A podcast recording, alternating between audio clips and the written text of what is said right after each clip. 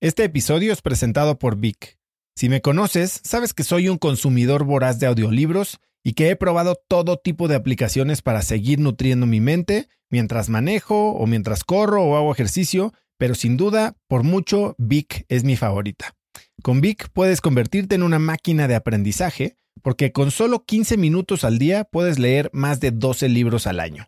En Vic tienen más de 250 mil títulos y puedes escuchar resúmenes de bestsellers en menos de 15 minutos o libros completos, incluido mi libro Haz lo que importa, así como mis Vic originales como Cómo combatir el síndrome del impostor. Vic, por ser escucha de cracks, te regala 7 días de prueba y después contenido ilimitado por solo 167 pesos al mes en un pago anual de 1.999 pesos al suscribirte a Vic. Simplemente ve a cracks.la diagonal Vic. Vic se escribe B alta E E K.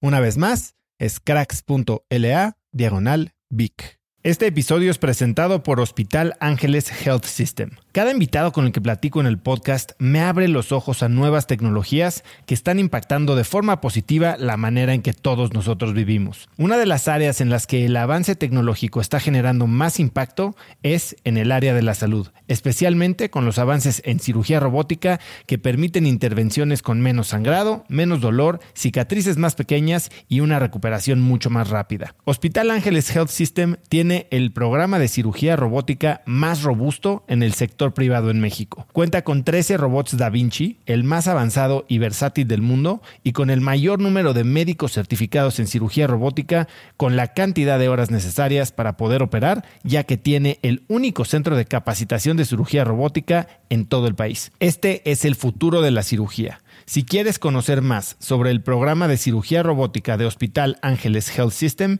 y ver el directorio de doctores, visita cracks.la diagonal ángeles. Una vez más, es cracks.la diagonal ángeles. Consulta a tu médico.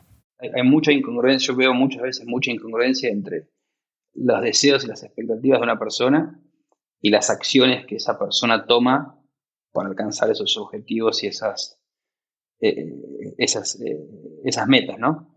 Y, bueno, ese, ese post que vi ya hace un tiempo tiene que ver con eso, tiene que ver con que todos los días tomamos decisiones de cómo usamos nuestro tiempo. Y no hay decisiones que estén bien ni que estén mal. Yo no, hago juicio de valor.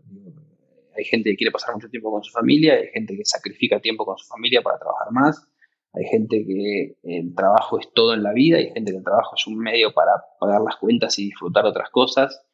Eh, pero creo que es muy importante ser muy consistente. ¿viste? Yo no, es muy difícil crear una, una compañía eh, multibillion dollar eh, el sábado a la tarde dos horas mientras juega la PlayStation. No, no se puede. Es inconsistente, es incongruente, es incompatible.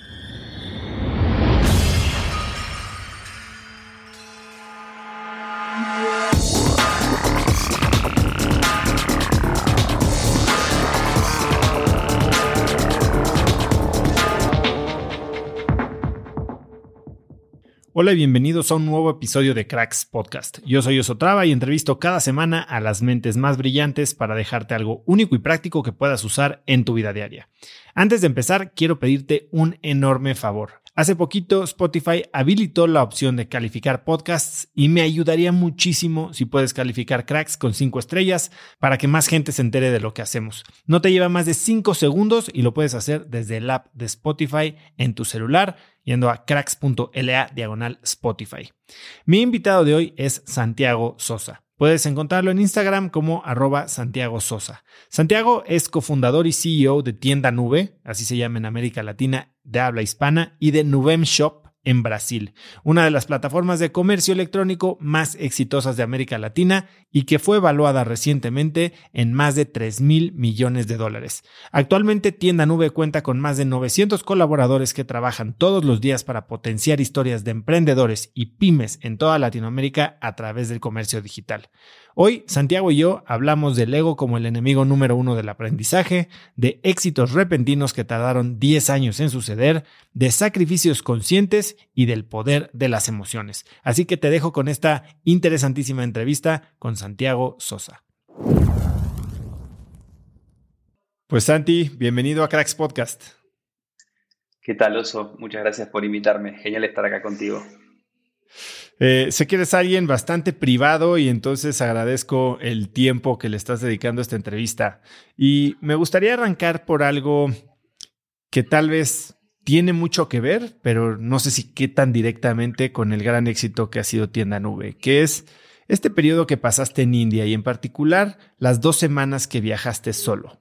Cuéntame qué hacías viajando solo en India y qué aprendiste de esa experiencia. A ver, fue, fue una, me río porque es una, una de las experiencias que tal vez con más cariño atesoro en mi memoria, ¿no? La, única vez que viajé solo en un país eh, total, eh, increíble y totalmente diferente a, nuestra cultura.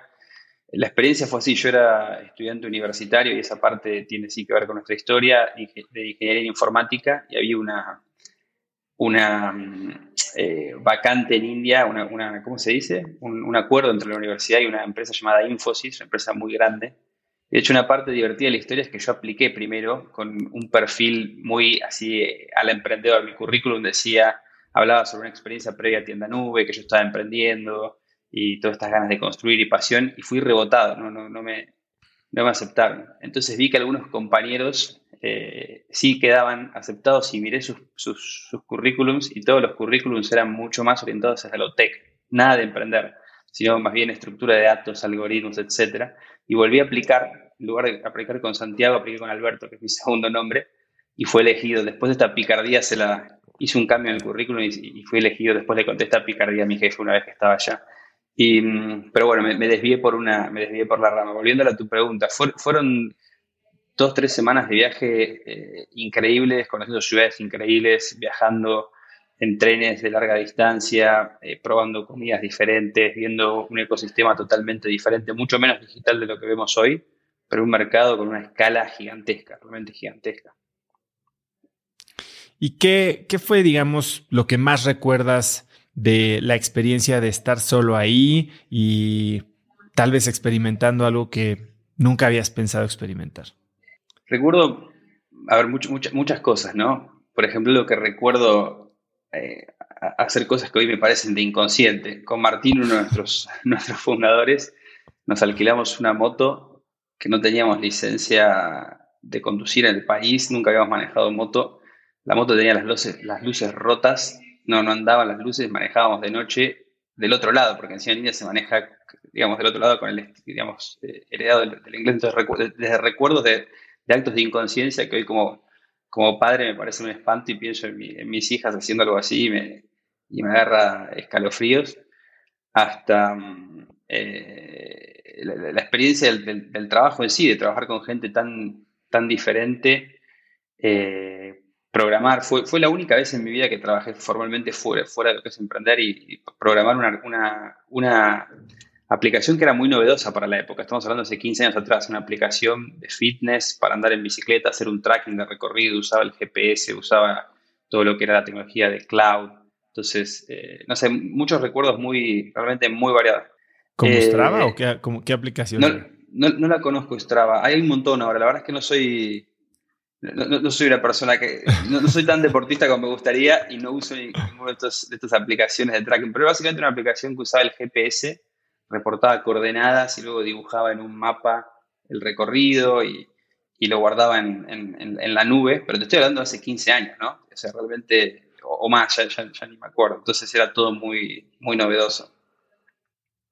Santi, dices que entraste a Infosys con un perfil, bueno, aplicaste con un perfil medio emprendedor.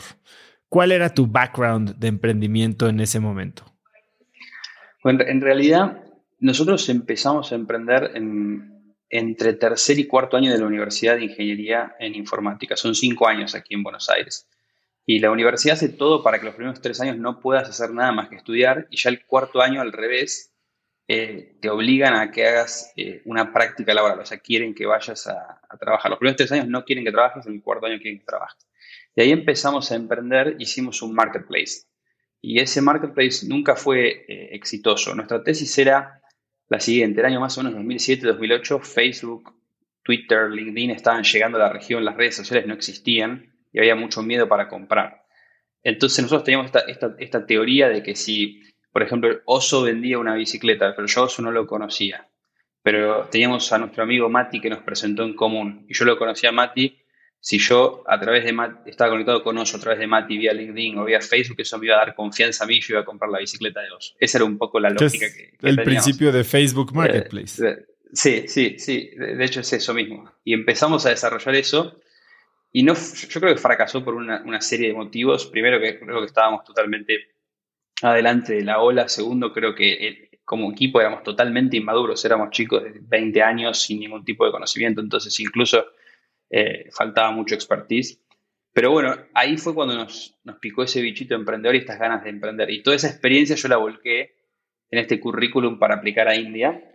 Y ni me llamaron por teléfono, ni me respondieron el email. Y ahí fue cuando hice esto que te contaba, de que fui a ver qué hacían mis compañeros y mis compañeros hablaban de estructuras de datos, de algoritmos, de inteligencia artificial, de tecnología, de cloud. Y dije, ah, no, es por el otro lado. Y ahí intenté de vuelta y, funcionó.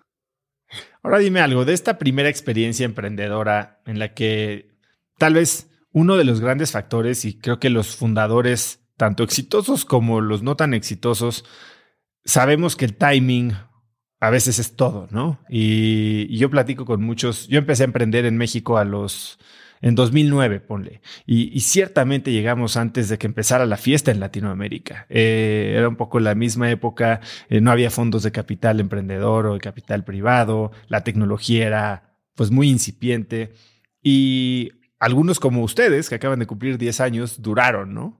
Otros decidimos hacer algunas otras cosas o, o tomar roles diferentes. ¿Tú qué crees que fue, además de el timing para este primer emprendimiento, lo que tal vez ocasionó que, no funcionara? ¿O fue simplemente la falta de experiencia y el timing? ¿O, tienes algún tipo de error que recuerdes haber cometido y que tal vez te dejó alguna lección que después fue fundamental en la construcción de tienda nube? Sí, a ver, creo, creo que realmente timing y falta de expertise fueron los dos grandes drivers, junto con el hecho de que no estábamos 100% dedicados a esto, porque era casi como un proyecto hobby que lo hacíamos medio por la mañana, los fines de semana, los feriados, pero seguíamos siendo estudiantes. Sin embargo, recuerdo un error que, que, fue bastante grave, no sé grave, pero digo, fue grave para el, para el contexto y que creo que nos abrió los ojos a lo que venía después, es que pasamos mucho tiempo típico de ingeniero en informática dedicados a la tecnología y al, producto, pero el producto desde, desde, un lado tecnológico, no desde un lado de experiencia de usuario. No estábamos preocupados en ver si había un usuario al que resolvimos una necesidad, sino que estábamos preocupados en armar tecnología que a nuestro entender era muy buena. Que ni siquiera era tan buena porque no sabíamos tanto, pero bueno, nosotros creíamos que era muy buena. Y creo que fue como una especie de sobreexceso de inversión tecnológica, que después cuando empezamos con tienda nube, dijimos, esto no lo vamos a volver a hacer. Y en algún punto no sé si nos pasamos para el otro lado, porque menospreciamos ciertas decisiones tecnológicas que después nos salieron caras. Pero bueno, en contrapartida, eh, muy desde el principio en Tienda Nube ya lo encaramos con otra eh, amplitud en términos de mirar al usuario, mirar el marketing, mirar el talento, mirar el, enfoque comercial, una, una visión mucho más amplia y creo que fue clave este primer fracaso para abrir un poco los ojos en lo que vino después. Ahora, ¿cómo es que nace la idea de tienda nube? Porque entiendo que también lo que hoy es tienda nube tampoco empezó como tienda nube, fue, fue como un pivot. Claro, sí, en realidad eh, este, este, proyecto que te contaba, este marketplace, en realidad tienda nube es un pivot del marketplace, así. E, ese fue el proyecto que no funcionó. Y lo interesante es que el feedback que escuchábamos nosotros de nuestros clientes en esa época, cuando empezamos a tener algunos primeros clientes que trataban de vender en el marketplace, es que querían más personalización. Este marketplace era un sitio todo eh, naranja y empezaban a aparecer algunos vendedores que, por ejemplo, vendían palos de golf y me decía, bueno, pero este naranja no tiene nada que ver con lo mío. Yo, yo me identifico con el, con el verde, mis productos tienen que ver con el green y empezamos a configurar un poco las páginas, ¿no? Y de repente apareció un, vendedor de moda y me decía, pero yo no me identifico con esta naranja, mi marca tiene que ver con, eh, con, con, lo rosa, ropa de bebés, de niñas, etc. Y empezamos a configurarles un poco esas páginas. Y ahí fue cuando se nos empezó a prender la lamparita. Por primera vez eh, empezamos a entender que los clientes lo que querían era más personalización y más control. Ya existían marketplaces que los atendían, pero querían efectivamente una solución que les permitiese conectarse de forma más directa con, y transmitir más directamente su esencia de marca. Y 10 años después o 15 años después, esto es lo que se conoce a nivel mundial como el, modelo de direct to consumer o directo al consumidor. Y en esa época no, existía esto. Y, yo siempre digo lo mismo, no es que nos levantamos con una idea epifánica e inspirados, sino que fuimos escuchando a nuestro cliente y, el mismo cliente nos fue guiando hacia la solución de un problema que era real. Y cuando toman esta decisión de enfocarse más, digamos, en un, en un SaaS, en atender al cliente de una manera diferente, porque, digo, si bien existían modelos tal vez similares fuera de Latinoamérica. Tal vez en Latinoamérica el, comercio electrónico seguía muy incipiente, los marketplaces era lo que la gente conocía. ¿Hubo alguien que trató de disuadirte de perseguir este proyecto? no sé si disuadirnos, pero tenemos una frase acá que en Argentina que con tu permiso la voy a decir, pero había gente que nos tomaba por boludos. Eso significa que nos, menos, nos menospreciaban lo que estábamos haciendo. Eh, y después había gente que por ahí con más respeto nos decía que este mercado iba a ser eh, insignificante y chico. Entonces, con, tintes de más o menos respeto, eh, estoy hablando de gente, cuando digo hablo de gente, no estoy hablando de una persona en la calle, estoy hablando de gente teóricamente sofisticada, teóricamente viniendo de ambientes de negocio, teóricamente inversores y demás, que nos decían, no, esto va a ser muy chico, esto no tiene futuro, esto es una, una paginita web. Eh, entonces te diría que eso era desmoralizante, porque nosotros éramos chicos, acá en esta parte de la historia ya tendríamos por ahí 24 años, 25 años, no éramos tan chicos como en la primera parte de la historia, pero uno tiene siempre inseguridades, y esa edad creo que más, y cuando por ahí viene una persona de, no sé, 50 años con experiencia, inversor, con capital, que ya creo que patrimonio, etcétera, que, que tiene un reconocimiento y te dice que estás trabajando en algo que es una porquería, eh, por ahí no te, están disuadiendo de manera directa, pero indirectamente te genera una... Eh, sí, hay una disuasión muy grande, sí. Me acuerdo de eso. Me, había olvidado, pero ahora muy, buena tu pregunta.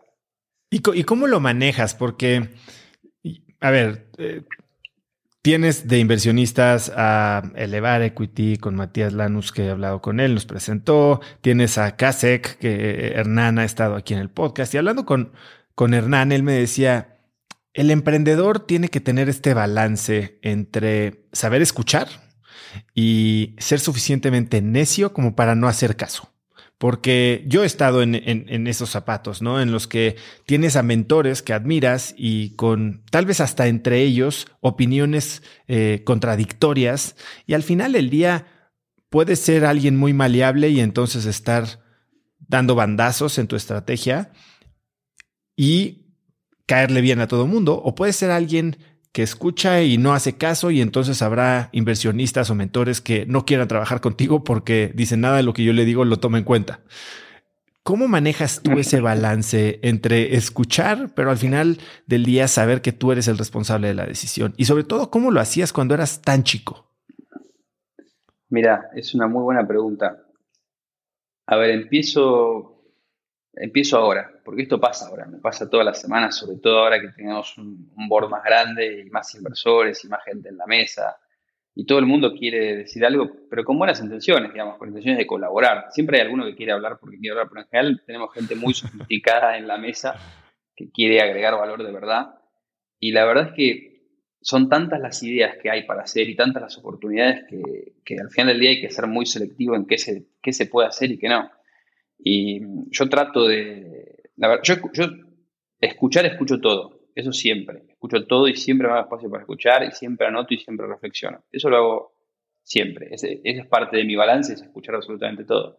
Pero realmente termino descartando muchas de las cosas, porque después empieza el día a día y por ahí, no sé, hay un inversor que dice, bueno, podríamos mirar una, expansión internacional más acelerada, o hay otro que dice, podríamos eh, eh, mejorar el producto en esta parte específica donde estamos trabajando, y otro. Y la verdad es que yo al final del día miro nuestra realidad y trato de ser realista con lo que podemos hacer y lo que entendemos que es lo importante.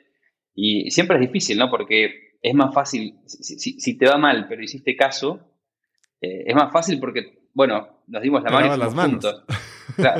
Ahora, si, te va mal y, no hiciste caso, eh, tenés que hacerte cargo de tu, de tu, decisión. Pero bueno, al final del día yo trato de ser siempre muy verdadero a, a mis convicciones, mis creencias. Escucho muchísimo a mi equipo, al equipo directo, eh, lo escucho muchísimo más incluso que, a gente que está afuera porque tienen contexto y, saben lo que hacemos y siempre trato de priorizar para nuestro cliente. Ahora, sobre tu pregunta de cómo hacía cuando era más chico, yo creo que nos ayuda. Yo creo que siempre tuvimos una parte convicción fuerte y, sueño, pero creo que nos ayudó también un poco la, ingenuidad, este, la ingenuidad de ser chicos. Por ejemplo, mucha gente nos intentó disuadir, volviendo a tu pregunta de disuasión, mucha gente nos intentó disuadir de ir a Brasil. Nos decían que era una locura. Me acuerdo de un inversor conocido acá que decía, no, 300 mil dólares, que era nuestra inversión inicial, en Brasil te duran tres meses. Yo no entendía cómo me iba a dar tres meses, nosotros lo hicimos durar como 24 meses, los 300 mil dólares. Pero este, después también hay un tema de saber ser austero y, y demás, pero bueno, es otra conversación. Y, creo, que nos, creo que también nos ayuda un poco la, la, ingenuidad de ser chicos y, de decir, bueno, no sé, vamos, y que, sea lo que sea, y termina siendo algo muy bueno. Así que muy contentos. Y cuando terminas tomando una decisión que va tal vez en contra de lo que te dice uno de tus directores, eh, inversionistas, asesores, ¿cómo es el proceso, si es que lo tomas, como para informarles que la decisión que vas a tomar es diferente? ¿O simplemente la tomas y, no, das muchas explicaciones? Bueno, depende del tamaño de la, de la decisión, ¿no? Porque en general feedback todo el tiempo recibís. Yo, creo que la clave siempre igual es ser directo y transparente. O sea, creo que la clave para... Porque eh, escuchar, escuchar, decir sí y después hacer otra cosa no, no, sirve. Yo creo que es mejor decir, mira, valoro tu feedback, lo escucho, lo entiendo, pero deliberadamente no, no, voy a seguirlo porque creo que las oportunidades son otras. Y ahí puede ser que sigamos discutiendo o en algún momento alguien tiene que tomar una decisión final y pasar de página, ¿no? Pero creo que sí, sí hay, hay decisiones y decisiones. Por ejemplo, em, eh, hablando de México, México fue una gran decisión para nosotros entrar en México y en retrospectiva eh, me hubiese gustado entrar antes y había muchos fondos inversores que nos decían, apúrense con México, apúrense con México, apúrense con México. Y esa fue una que eh, tal vez no seguimos ese consejo y una parte de mí hoy se arrepiente. Eh, por otro lado, digo, eh, la verdad es que no es que no estábamos entrando en México y estábamos jugando a la pelota, estábamos enfocados en Brasil, estábamos enfocados en otras cosas, en, nuestro negocio en Argentina que todavía tiene mucho desafío y demás. Este, entonces, la, verdad que siempre es difícil, pero, pero creo que la clave es ser muy transparente y directo y decir, mira, no, me voy a enfocar. Y algo que, perdón, un, último comentario que se me viene a la cabeza, perdón por la respuesta larga, pero algo que, se me viene a la cabeza es lo siguiente. Cuando hay que manejar este tipo de expectativas, muchas veces la gente está de acuerdo. No, es que el ejemplo de México, todos queríamos entrar a México. No es que uno quería y otro no, pero muchas veces hay un tema de línea de tiempo. Entonces yo creo que hay una táctica que es muy buena, que es decir, bueno, no lo voy a hacer hasta que y eso baja mucho la ansiedad, hasta que se cumpla tal eh, milestone, hasta que se cumpla tal objetivo. Entonces eso alinea a todo el mundo y, he visto centenas de discusiones, viste, de sí, no, sí, no, sí, no. La verdad que no era una discusión de sí, no, era una discusión de cuándo. Sí, no es sí, sino cuándo. Ahora, cuando ustedes deciden hacer este pivot y dedicarse a, a crear esta plataforma para vendedores, y la gente te decía que esto era muy pequeño, que no estabas persiguiendo algo suficientemente grande. ¿Cuál era la meta que ustedes tenían en mente? Hoy tienen una empresa valuada en más de 3 mil millones de dólares, con operaciones en varios países, miles y miles de clientes. ¿Qué te imaginaste que podía hacer esto? Nosotros, e, e, era difícil eh, tal vez establecer una meta, ¿no? Había una meta que hoy por hoy tal vez no la volvería a poner, que hablábamos de tener una billion dollar company, pero creo que éramos más nosotros copiándonos de otros emprendedores que hablaban de tener sus billion dollar companies que una métrica que realmente naciese de, nuestro corazón o de nuestra inspiración. Y eso, eso se cumplió, el milestone de la billion dollar company. Pero la verdad es que no es un milestone que nos tenga, el famoso milestone de unicornio no es un milestone que nos, realmente que nos, nos haya interesado mucho. A lo largo del tiempo fuimos aprendiendo que los milestones que más nos entusiasmaban eran los de realmente ayudar a nuestro cliente y hacer crecer nuestra base de clientes.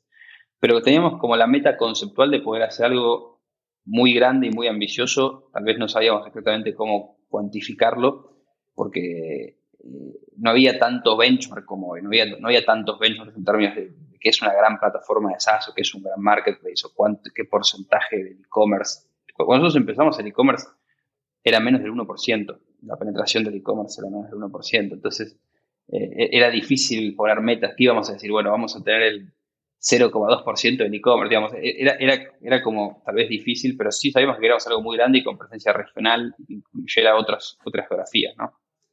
Este, después en el tiempo, siempre te estoy respondiendo desde los inicios, ¿no? En el tiempo, obviamente, ya hace varios años que tenemos metas eh, bien definidas, que tenemos planes financieros, que tenemos milestones. Eh, hablando de futuro, hoy, eh, hoy queremos, cuando miramos los próximos 5 o 6 años, queremos estar procesando 5 o 6% del e-commerce de la región, que es un montón. Y estamos camino hacia eso. Este, y, en Argentina ya estamos ahí, en Brasil vamos muy bien, y bueno, en México todavía somos pequeños, pero con una muy buena derivada, pero al inicio no teníamos claridad sobre todo esto que te estoy contando. Ahora, ustedes eran un equipo de amigos, eh, estudiantes de informática, cuatro programadores. Normalmente, y si, si sigues a, a 500 Startups y todos te dicen el, la, la, santísima trinidad de los fundadores, ¿no? El hustler, el geek y el, hipster, ¿no? Eh, ustedes eran cuatro geeks. ¿Cómo crees que eso fue una ventaja o si crees que fue algo que, que les costó algún o que tuvo algún, alguna desventaja en un inicio? Yo, por ejemplo, cuando empecé mi primera empresa de tech, que es InstaFit, éramos tres hustlers, tres personas de business con MBAs, nadie sabía programar, nadie sabía diseñar y todos éramos buenísimos para hacer forecasts que nunca se cumplieron. Eh, no teníamos mucha idea de producto. Eh, y eso ciertamente nos generó un costo, principalmente en deuda técnica, que terminó siendo extremadamente pesado para, para resolver. Para ustedes, ¿cómo fue? Yo creo que hubo, vimos las dos caras de la moneda, ¿no? O sea, extrajimos mucho valor pero también hubo cosas que nos costaron mucho.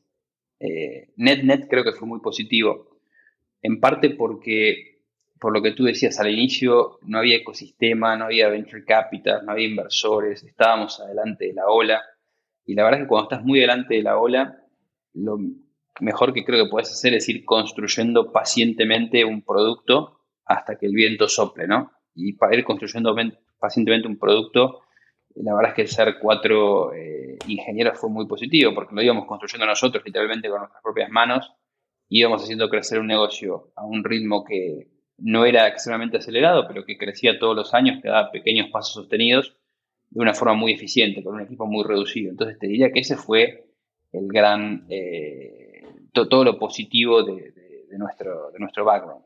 La contracara de eso fue eh, al inicio que cuando las cosas empezaron a ponerse más serias, empezamos a levantar capital y empezamos a entender un poco más de negocios y demás, nos faltaban muchísimas competencias. Y te diría que estas competencias que faltaban las terminamos de desarrollar un poco nosotros y un poco atrayendo gente en los últimos, tal vez, tres años, digamos. No, es que ya las tenemos resueltos hace, hace muchísimo. En los últimos tres años incorporamos talento más diverso al equipo, con tal vez perfiles tipo MBA como los que vos mencionabas, gente con más historia de industria, gente viniendo de consultoría, gente con experiencias internacionales. O sea, perfiles bien diferentes a lo que es el, el, tradicional geek. Eh, eh, pero bueno, fue, fue, toda una evolución que hicimos y hoy creo que estamos en un lugar de, muy buen balance. Ahora, tuvieron momentos bien difíciles, ¿no? Hablabas que fueron muy austeros, eh, tardaron mucho tiempo en levantar su primera ronda de inversión. ¿Cuál crees que fue el momento más complicado que vivieron en su proceso de crecer tienda nube? Y hubo varios momentos, ¿no? E, e, entre, en, esta experiencia de la, India que hablábamos al inicio fue medio un momento bisagra porque fue el momento en que dejamos el marketplace y, fuimos a tienda nube y ahí cambió el equipo, algunas personas se fueron, después vinieron otras, pero fue un momento donde hubiese sido muy fácil eh, eh, bajar los brazos y tal vez ir a la industria y dejar de emprender.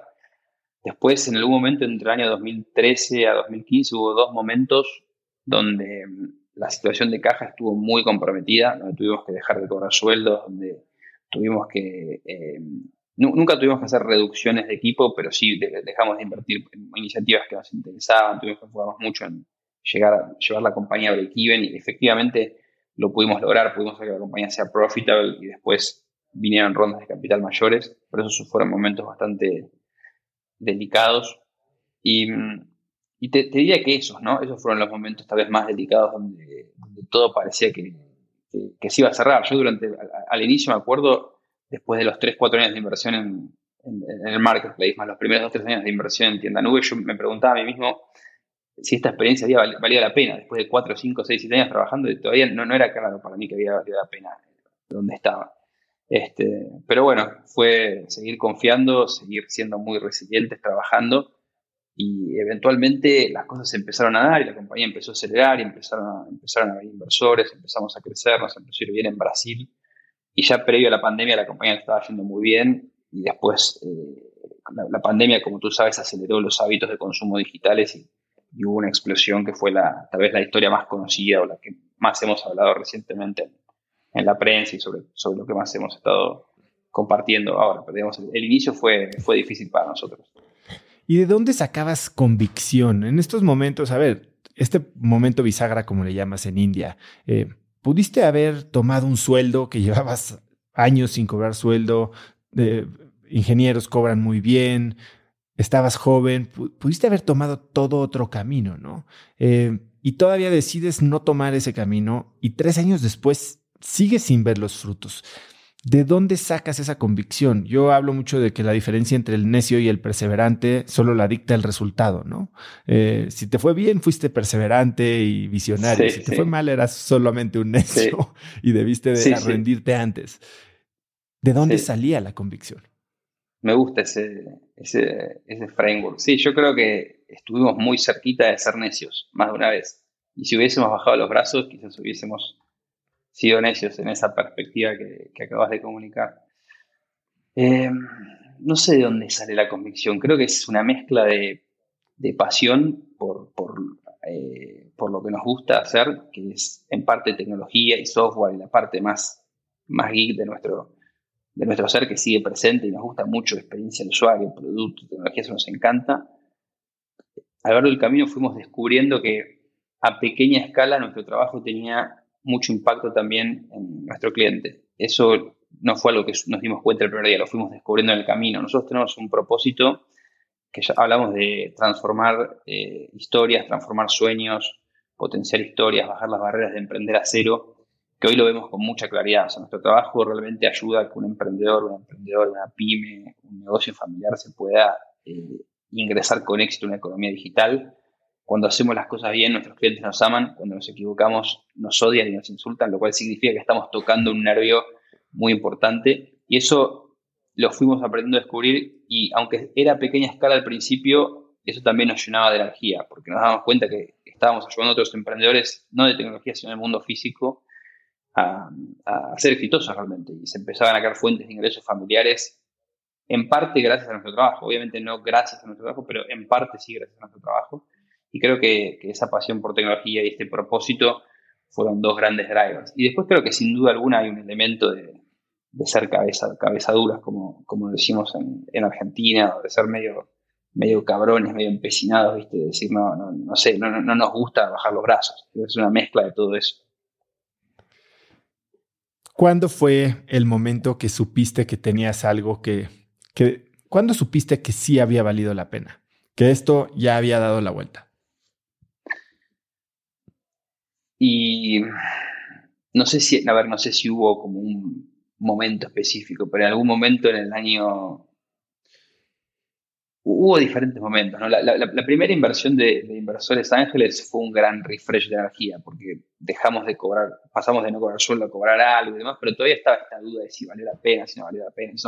pero ya, ya, nos permitió experiencias que, eh, eh, experiencias de vida muy lindas, como por ejemplo ir a Brasil, armar una oficina, aprender una lengua nueva, emprender, incluso si no se hubiese materializado en nada valioso, uno ya, ya empezaba a percibir experiencias diferentes a las que tal vez hubiese hecho en un camino tradicional y eso ya empieza a tener un cierto payback eh, emocional, digamos.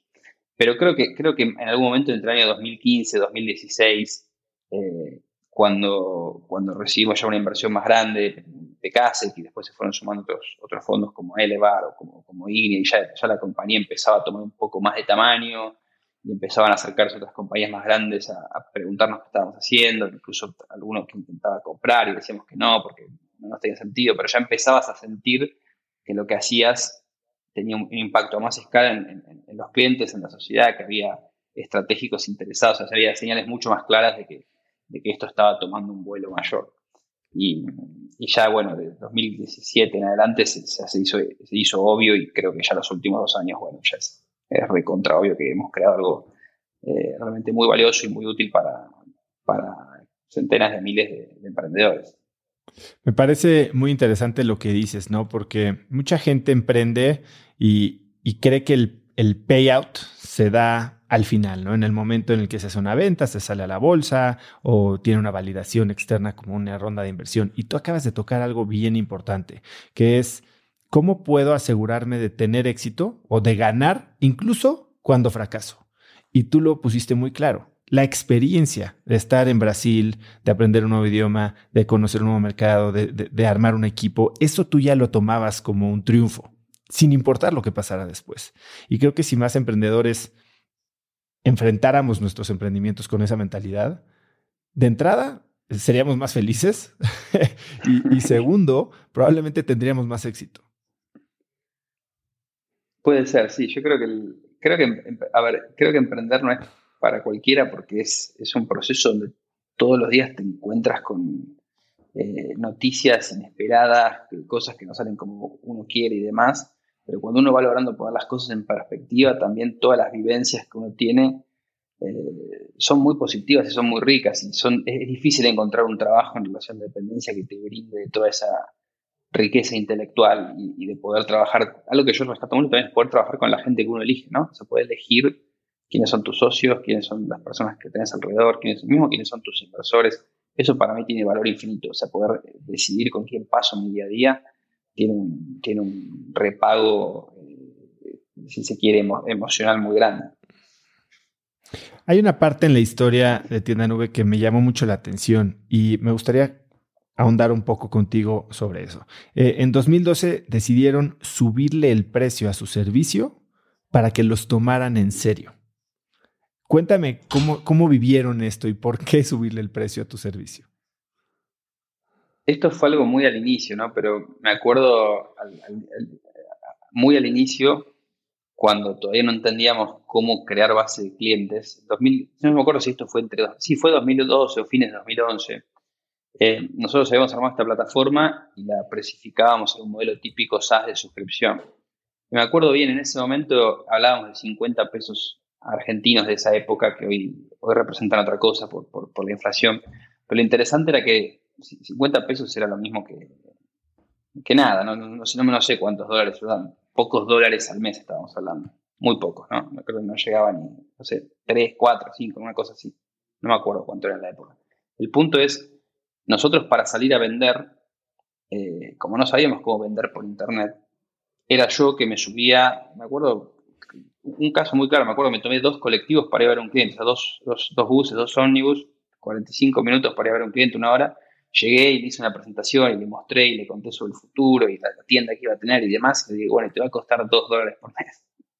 y el cliente nos mira y nos dice, este es un, es un chiste, es una, es una broma, es una joda, ¿de, qué, me estás hablando? Pues le quitaba seriedad. Y ahí tuvimos que empezar a... ahí, ahí, ahí, nos damos cuenta de claramente, con la lente hoy, estábamos muy adelante de la ola, la gente no sabía lo que era SaaS, no sabía, no, sabía pagar por un servicio, no, no se entendía el modelo. Entonces, en los primeros casos los empezamos a, vender de manera distinta, en el modelo más tradicional. Entonces, digo, bueno, y todo esto te va a costar ahora 10 mil dólares por mes. Ah, 10 mil dólares, sí, 10 mil dólares eh, los pago, pero no, 2 dólares no, 2 dólares no. y ahí empezamos a vender más como proyectos al inicio. Este, y, creamos algunos casos, 15, 20 casos, el modelo más proyecto, y después sí pudimos hacer el cambio al, modelo de, de software as a service. ¿Y hoy cómo piensas sobre precio? ¿Crees que sí sigue siendo una realidad en que un producto puede ser demasiado barato para ser tomado en serio? No, ya no, ya no más. De hecho, nosotros vemos que en eh, nuestro segmento en particular y en todas las industrias hay, hay siempre un segmento que es muy sensible a precio. Este, y de hecho yo creo que cuanto más eh, las compañías logran encontrar modelos donde pueden bajar sus precios y mantenerse obviamente rentables o hacerlo con, salud financiera, ¿no? Porque yo no soy muy a favor de por ahí estrategias de subsidio que no, que no resisten a largo plazo. Yo soy bastante contra esas estrategias, pero cuando, cuando se pueden encontrar mecanismos para ir bajando precios de forma sostenida, sea porque bajamos precio hoy, un modelo freemium, pero el día de mañana tengo un mecanismo que hace que mi cliente pase un plan superior y demás, yo creo que eso es, eh, es muy positivo. Obviamente por ahí hace que una gran marca pueda pensar que estás enfocado en un segmento que no es de, de grandes marcas, eso te puede generar algún tipo de desafío en términos de segmentación, pero creo que como mercado, ya el mercado está mucho más preparado para, para, servicios de tipo SaaS, para servicios tipo freemium, eh, mucho, mucho más preparado. Al inicio ustedes eran cuatro socios, cambió después un poco la estructura, pero tardaron tiempo en nombrarte a ti como CEO. Cuéntame, ¿cómo fue este proceso de elegirte a ti como CEO? ¿Qué diferencia había entre el resto de los eh, fundadores? ¿Y qué cambia en el momento en el que los, el, equipo de fundadores empieza a tener una estructura un poco más formal? Hmm. Me hiciste acordar algo que un inversor nuestro nos decía no sé si en México se utiliza la palabra consorcio para, eh, para las reuniones. En Argentina, las reuniones de consorcio, las reuniones donde se juntan los, vecinos de un edificio y son reuniones. Como comité, ¿no? claro, sí, sí, son 15 personas en ronda, todos hablando y todos opinando sobre todo, y nadie decide nada y pasan las horas y es totalmente ineficiente. Y, teníamos un inversor que nos decía que nosotros parecíamos una reunión de consorcio, porque nos sentábamos todos en ronda y todos hablaban y todos opinaban y nadie, nadie decidía nada. Este, eso es una, algo que nos, que nos decían hace un tiempo y creo que era un síntoma de ver esto, esto esta falta de claridad de roles. Eh, a ver, yo igual creo que desde el inicio, eh, dos de nosotros, que eran yo y José, que después José terminó dando un paso al costado hace algunos años, ya ya no está con nosotros, pero José y yo se nos daba más todo lo que tuviese que ver con comunicación, con relaciones, con relaciones más públicas, hablar con clientes y demás. No es que éramos unos super vendedores o unos super comunicadores, pero nos era más natural. Y, Martín y, Ale eran más para el lado del producto, de tecnología y demás. Entonces hubo como una primera, si se quiere, división ahí. Y después creo que a mí siempre se me dio de manera natural distribuir tareas. Eh, priorizar y distribuir tareas y priorizar y distribuir tareas. Un trabajo más de, gestión de proyectos, de project management. Y eso medio que naturalmente me fue poniendo en una posición donde el equipo me buscaba por ahí para organizarnos, pero era, era muy tácito, implícito, no estaba eh, deliberadamente manifiesto. Y este, me acuerdo bien este, esta, pregunta, me acuerdo bien porque un, día yo llamé al equipo y le digo, bueno, me parece que tenemos que definir roles, vamos a ir al mercado, vamos a levantar capital, necesitamos tener eh, alguien que sea responsable y, y, hubo una conversación y yo pregunté a alguien, ¿le gustaría tomar el rol de CEO? A mí me gustaría. Y, bueno, nada, hubo una serie de diálogos y finalmente se, decidió que iba a ser yo. ¿Qué tipo de, conversación se tuvo? Si te acuerdas o la quieres compartir, ¿cuáles fueron las, las preguntas, los argumentos a favor, en contra? ¿Cómo conciliaron? Creo que, creo que era bastante evidente que o iba a ser yo o José, porque Martín y Ale ya se, daban más para el lado de la tecnología naturalmente. Eh, fue una conversión sencilla, ¿no? No, hubo, no hubo ningún tipo de discusión mayor o acalorada, realmente fue hablar un poco de qué creo que hablamos más de qué significaría ser el CEO, de que más que si eras vos o yo o tú o él, que qué significa y cuáles son las responsabilidades, y qué se espera y qué compromiso. Entonces hablamos más de eso que de otra cosa. Eh, yo la verdad que tenía muchas ganas de hacerlo, no sé por qué, qué sé yo, me entusiasmaba, no, por algo puntual, me entusiasmaba, me, daban ganas de, eh, de, probarme a mí mismo y, y, medio que yo creo que ya era medio natural en el grupo, entonces no es que hubo como un, pushback o una resistencia. Este, y fue así. Y cuando lo formalizan, ¿qué tipo de responsabilidades ya puntuales asignaron a un CEO en ese momento de la empresa? ¿Cuál iba a ser tu rol? En el día a día creo que no cambió mucho al inicio, pero sí se empezó a notar mucho más cuando empezamos a hacer fundraising y relaciones con inversores, ¿no? Porque que, cambiaba, bueno, a ver quién se encarga de eh, armar la presentación, quién se encarga de armar la historia, quién se encarga de armar los, las proyecciones, en esa época no es que teníamos un gran equipo con un CFO, básicamente lo hacía todo yo mientras los otros tres seguían trabajando en el negocio. Entonces yo era medio CEO, CFO, eh, eh, un poco de las dos. Em, y, e, eso fue lo primero que, si se quiere, se hizo más como evidente, todo lo que es relaciones con, inversores. Después también se empezó a dar mucho, naturalmente, todo lo que era recruiting. Yo me, dediqué mucho al inicio a buscar a la gente, a las primeras personas, las, primeras personas, pero no las primeras dos, tres personas, las primeras, no sé, 20, 30 personas tal vez. Eh, yo participé muy activamente, las, las busqué yo directamente, o participé muy activamente en el proceso de selección y de convencimiento y, creo que empezó por ahí. Y ya después, bueno, el equipo fue tomando más tamaño y ya, no fue solo mi decisión como CEO, sino que también fuimos formalizando los roles de los demás, ¿no? Se formalizó un CTO, se formalizó un, un, Chief Product Officer, se, formalizó un, CMO. se fue formalizando todo y eso nos fue ordenando y sacando un poco esta idea de comité o de, o de consorcio y dándonos una idea mucho más de organización. ¿Y en qué momento le recomendarías a una startup que tiene tres founders, dos founders, definir quién es el CEO? ¿Cuándo es demasiado tarde? Es demasiado tarde cuando empiezan las reuniones de consorcio y nadie las, nadie las finaliza. Este, pero yo creo que, la verdad es que creo que es cuanto antes. O sea, tampoco es que hay que apresurar un proceso que tal vez necesita ser natural, pero creo que de entrada es lo mejor, yo creo mucho que cuanto más claras están las responsabilidades, más fácil es ejecutar, ¿no? Más fácil es... Eh, yo creo mucho en definir objetivos claros y, dividir y conquistar y cada uno ser responsable de algo, que no quiere, no quiere decir que no podamos tener objetivos en común, o que no quiere decir que no podamos trabajar en equipo, pero saber, viste, que lo que tiene que hacer Oso lo tiene que hacer Oso y lo que tiene que hacer Santi lo tiene que hacer Santi. Después nos vamos a ayudar, pero, pero cada uno que tome las riendas de algo.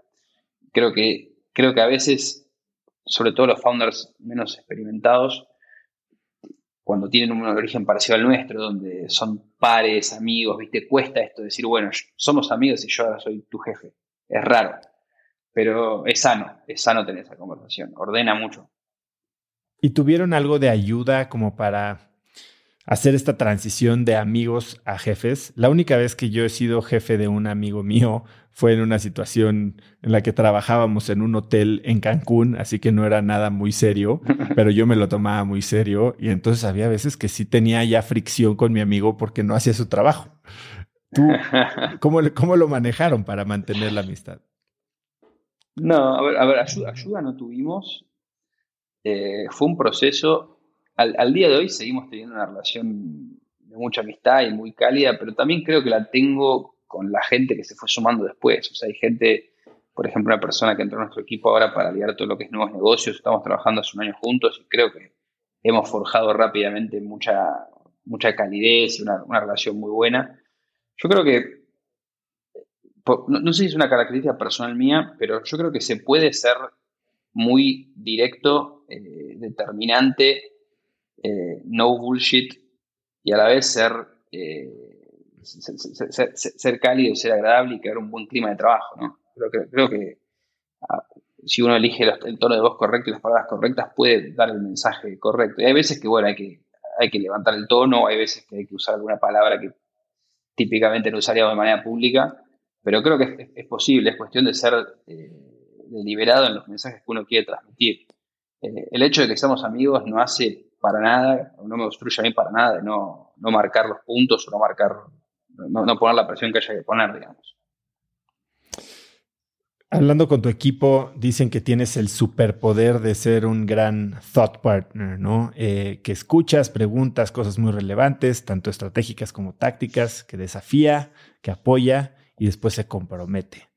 ¿Tú cómo ves tu rol hoy en día hacia tu equipo?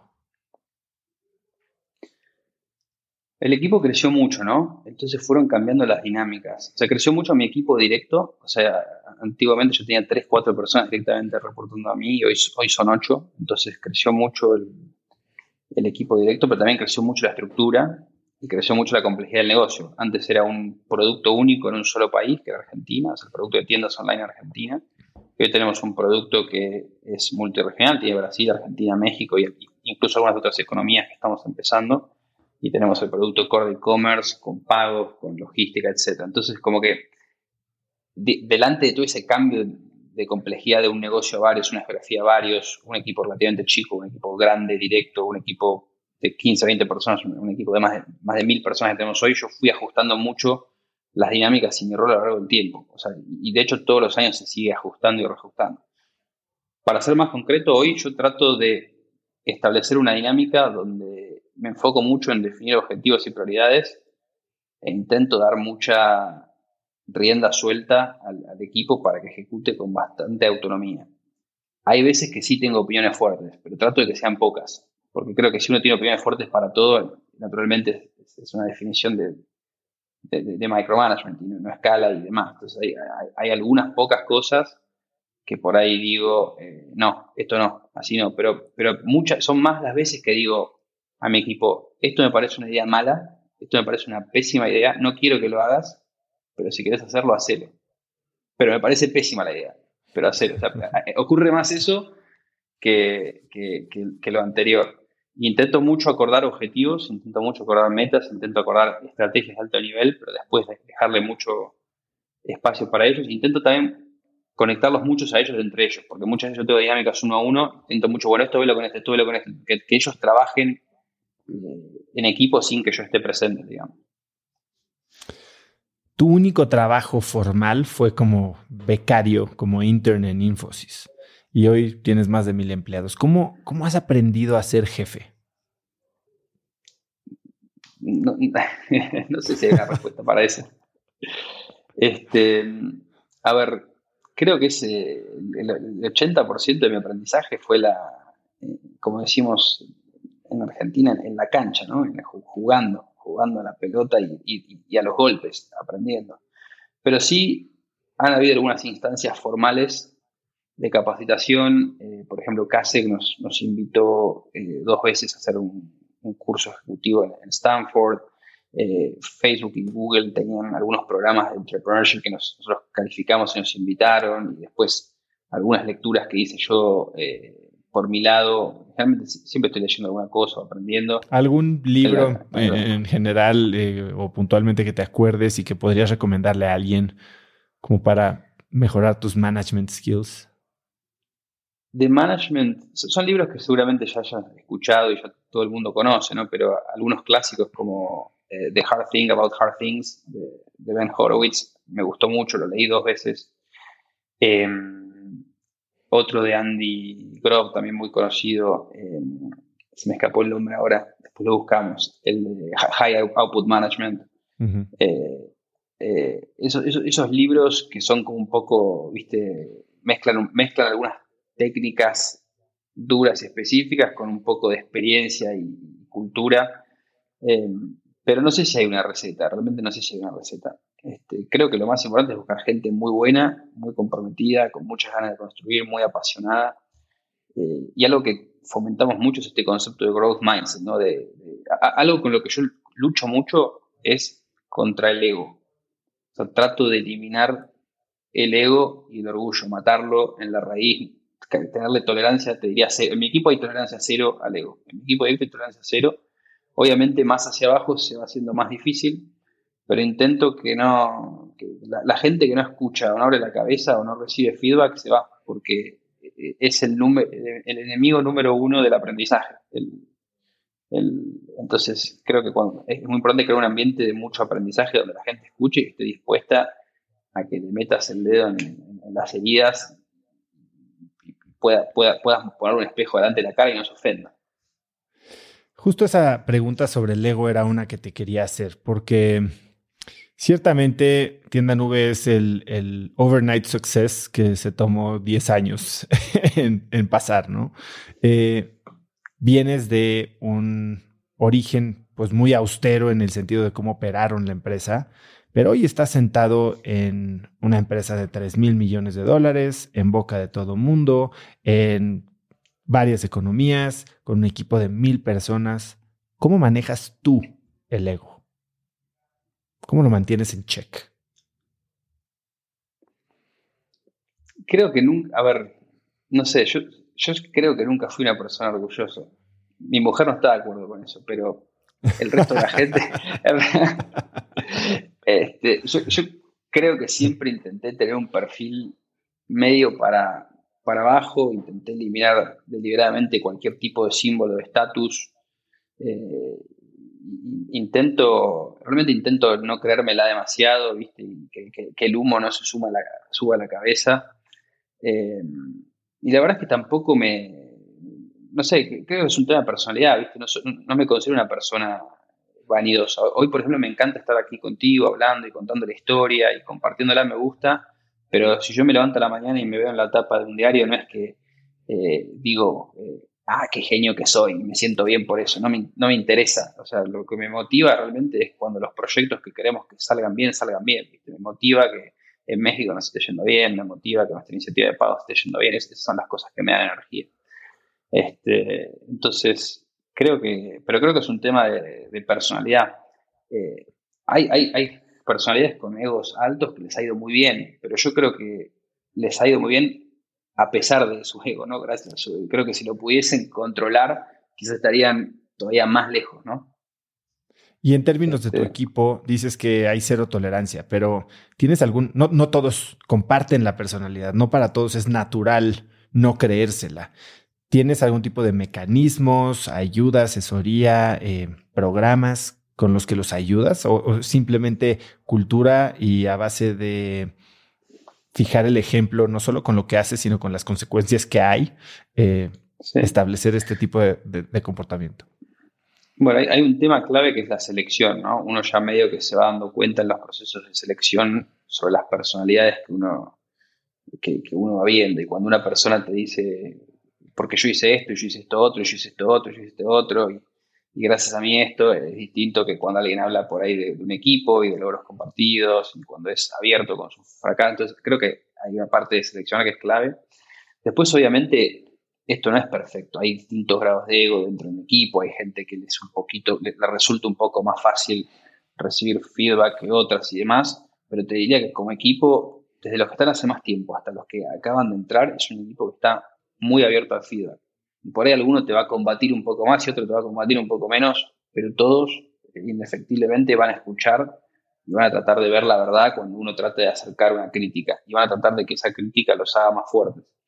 Eh, y esto no es casualidad, esto es una construcción deliberada. Como decías antes, hay gente que, está en mi equipo, que está más en mi equipo, hay gente que niveles más abajo no tiene esta característica y yo tarde o temprano fui concluyendo con su líder esta persona se tenía que ir, este, porque creo que, de vuelta, no, sé, porque honestamente esto no es, no es, no es ciencia, hay muchas organizaciones donde yo escucho que hay un clima totalmente distinto y les ha ido muy bien, pero al menos en nuestra organización no funciona. Y yo personalmente detesto mucho el ego porque para mí es...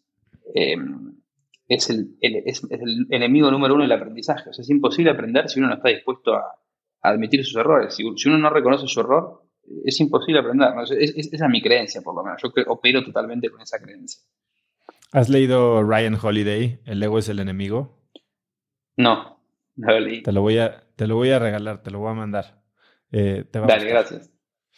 Em, hoy tienes mil, mil empleados y tienes, entiendo, una gran apreciación por vivir en el campo, ¿no? Tú vives a una hora fuera de Buenos Aires, pasas mucho tiempo ahí. ¿Cómo, estás organizando los equipos? Fue una empresa que se benefició mucho de la pandemia, del trabajo remoto. Hoy todos son remotos. Entiendo que hay como tres esquemas de trabajo en Tienda Nube. ¿Cómo se organizan? Sí. Tienda Nube tuvo una cultura de trabajo remoto desde eh, casi desde el primer día, desde el 2011. Y creo que al inicio quizás nos hizo en algún punto más mal que bien, porque estábamos adelante de, la ola en muchas cosas. Hay un libro que yo leí en 2011 que me impactó mucho, que se llama eh, Remote. Sí, exacto. Y a mí me gustó mucho ese libro. Y, y, bueno, esta gente de Basecamp que escribe un montón de cosas y tiene opiniones muy fuertes, hay muchas cosas que no comparto, pero hay algunas que sí. Y, en general yo comparto gran parte de su filosofía de trabajo remoto. No totalmente, porque, porque bueno, no sé, no, no, viene al caso, pero gran parte de lo que ellos comparten, eh, yo lo, comparto, lo aprecio. Y, muy desde el inicio tuvimos una cultura de trabajo remoto. Y muy desde el inicio nos enfocamos en no mirar quién estaba en la oficina, en qué horario trabajaba, sino qué entregaba cada persona, eh, realmente cuáles sean los resultados. Esto en la teoría suena fantástico, en la práctica no es tan sencillo, o sea, es bastante difícil de gestionar y es bastante más difícil de gestionar a escala. Pero creo que como fundamento es muy bueno porque hace que vos pongas la atención en, la entrega de cada persona y no en, lo que puede ser una, una, métrica incorrecta, que es que si trabajó una hora más, una hora menos, o si tardó 15 minutos más para almorzar o 15 minutos menos. Ahora, hoy por hoy lo que fuimos viendo en el tiempo es que cada posición tiene eh, sus necesidades. Yo creo mucho que yo, no creo mucho en esta idea de trabajar remotamente, recorriendo el mundo y demás, eso no me gusta. Yo creo que es importante estar en los mercados donde uno opera. Entonces, por ejemplo, eh, yo estoy en Argentina por motivos personales, pero creo que sería, para el negocio sería mejor si yo viviese en San Pablo, siendo honesto. Y gran parte de nuestro equipo hoy vive en, San Pablo, en Brasil, o en Ciudad de México, que son los, los mercados mayores. Y creo que hay un beneficio muy grande de eso, porque estás eh, inserto en, la idiosincrasia, estás viendo qué pasa, ves, ves, la publicidad local, ves las empresas locales. creo que entonces es muy importante estar en el lugar donde uno opera, por eso digo, así como creo que se le puede dar mucha libertad a la gente, no creo en el modelo de remoto total en cualquier time zone, uno en Alemania, otro en Hungría, otro en China, eso, eso me parece que es malo. Y creo que después obviamente depende mucho de las posiciones. Hay posiciones donde es mucho más fácil trabajar de manera remota, por ejemplo, no sé, posiciones de eh, escribir artículos eh, en un blog o programación son mucho más remotos que posiciones de eventos. Ya nos, ha pasado en la práctica que gente que tiene que participar en eventos físicos en la ciudad de San Pablo y que decide mudarse a cinco horas de San Pablo y después eso en la práctica lo que hace es que la gente solamente para ir al evento más importante y no deja de participar en los, en los eventos menos, entonces eso, eso afecta al rendimiento. Entonces creo que hay que ser muy inteligente en poder realmente determinar qué posiciones requieren presencia física en una ciudad y, cuáles no. Y, mm, no, y hablabas de, mí, del campo, en realidad este, yo, estoy a 50 kilómetros de la ciudad, ahora. Toda mi vida fui de la ciudad de, Buenos Aires, ahora me mudé a, 50 kilómetros, pero no, no, diría que es campo, es más bien es una zona eh, eh, tipo suburbio, es una zona de, de casas. Y la verdad que creo que es que, encontré un estilo de vida más tranquilo que el de la ciudad, pero con mucha conexión a la ciudad muy fácilmente. En una hora de auto ya, ya estoy ahí, ¿no? Entonces creo que es, algo, es algo que nos permite la tecnología hoy, que creo que mejora la salud sin sacrificar el trabajo y, y que no es solo para mí, sino que es algo que cualquier, cualquier persona en tienda nube puede hacer. Hoy tenemos gente distribuida en todos lados. Eh, lo que sí cuidamos mucho es esto que te decía. Si tu rol te exige estar en tal lugar con tal frecuencia, tenés que poder entregar eso y no puede ser una excusa que vivís lejos. No, puede ser una excusa. Santi, tienen esta meta de procesar 6% del e-commerce de la, de la región. Hablemos de e-commerce y sobre todo del modelo de negocio, los diferentes modelos de negocio que existen en e-commerce. Porque por un lado tienes estos marketplaces que van desde Craigslist o OLX, que son, digamos, de anuncios. Tienes los marketplaces ya más como Mercado Libre, eBay. Eh, tienes Amazon, que tiene ya un, tinte más centralizado. Y después tienes los eh, SaaS o los facilitadores de estos eh, negocios direct to consumer como tienda nube, Shopify, etc. ¿Cuál, ¿Cuál es la diferencia entre todos ellos y por qué ubicarte donde te estás ubicando tú? Sí, a ver, es una pregunta que yo a veces me hago que, tiene casi naturaleza antropológica, ¿no? Pero el e-commerce a lo largo del mundo se dio a través del modelo de agregación, el, modelo a la Mercado Libre, a la Amazon, etc.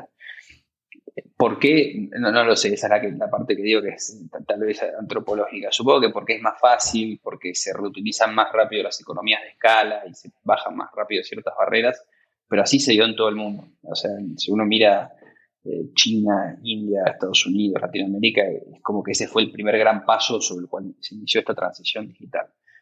Pero ahora empiezan a aparecer muchos modelos alrededor de eso. Tú mencionabas algunos más de nicho eh, y, específicamente el modelo que nosotros creemos que viene a generar disrupción. Y cuando digo disrupción no digo a, a romper lo que estaba antes, porque la verdad es que es tan grande el mercado y hay tanto para crecer, pero viene a generar disrupción en el sentido de que los clientes que estaban dentro de estos marketplaces, en algún punto, por un lado se benefician muchísimo, pero por otro lado se empiezan a sentir un poco rehenes.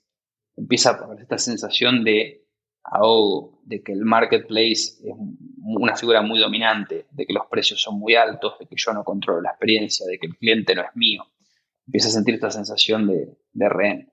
Y se empiezan a buscar estos otros mecanismos para poder salir de esa, de esa trampa, digamos, y poder crear un negocio con, con, mejores márgenes, con más control sobre la experiencia, donde pueda transmitir mi identidad. Y ahí es donde nace el modelo de direct to consumer, ¿no? Que es lo que yo te contaba que en 2011, no es que nosotros dijimos, ah, en 15 años direct to consumer va a ser muy importante, sino que simplemente escuchamos a nuestro cliente y nos fue, ya, creo que, creo que lo que hicimos bien fue abrimos las orejas, pudimos escuchar las pistas, había unas pistas iniciales que los clientes nos iban dando que nos fueron permitiendo llevar el modelo hacia ese lado. Y nosotros cuando empezamos el e-commerce tenía 1% de penetración, hoy tiene 10% en la región, pero no podemos imaginar un mundo donde la penetración no sea menor que, no sé, 50, 60, 70%. O sea, creemos que va a ser predominantemente digital en los próximos años. Y creemos que gran parte de esa migración tiene que ver con las pymes, porque las pymes hoy 98% todavía están en el mundo offline, que van a querer conectarse directamente con su cliente. ¿no? Así es como nosotros vemos el espacio. Y entonces, ¿cómo, ¿quién es el cliente ideal para un negocio como, como tienda nube? Hay un cliente que tal vez es el ideal hoy, pero cada vez, cada año se va ampliando esta, este cliente ideal, ¿no? Porque nuestra plataforma es más robusta y va atendiendo a clientes de, diferentes tamaños y categorías. Pero el cliente ideal hoy es un cliente que es un emprendedor, una emprendedora, muchas veces eh, un conjunto de fundadores, eh, no sé, para agarrar un caso típico, eh, dos estudiantes que estudiaron diseño gráfico o diseño de indumentaria o algo relacionado a la moda y terminan su, su carrera y trabajan uno o dos años en alguna marca y dicen, bueno, pero seguro que podemos darle una vuelta de rosca a este tipo de, de productos o me encanta lo que hace esta marca, pero si yo fuese el diseñador lo haría distinto y no sé, temas de moda que yo, digamos, me exceden, pero dicen, voy, voy a encontrar una manera distinta de armar este vestido y arman una marca, pero no solo una marca, sino arman una, historia y una narrativa y una identidad y la empiezan a comunicar en redes sociales y de repente hay fans alrededor de eso.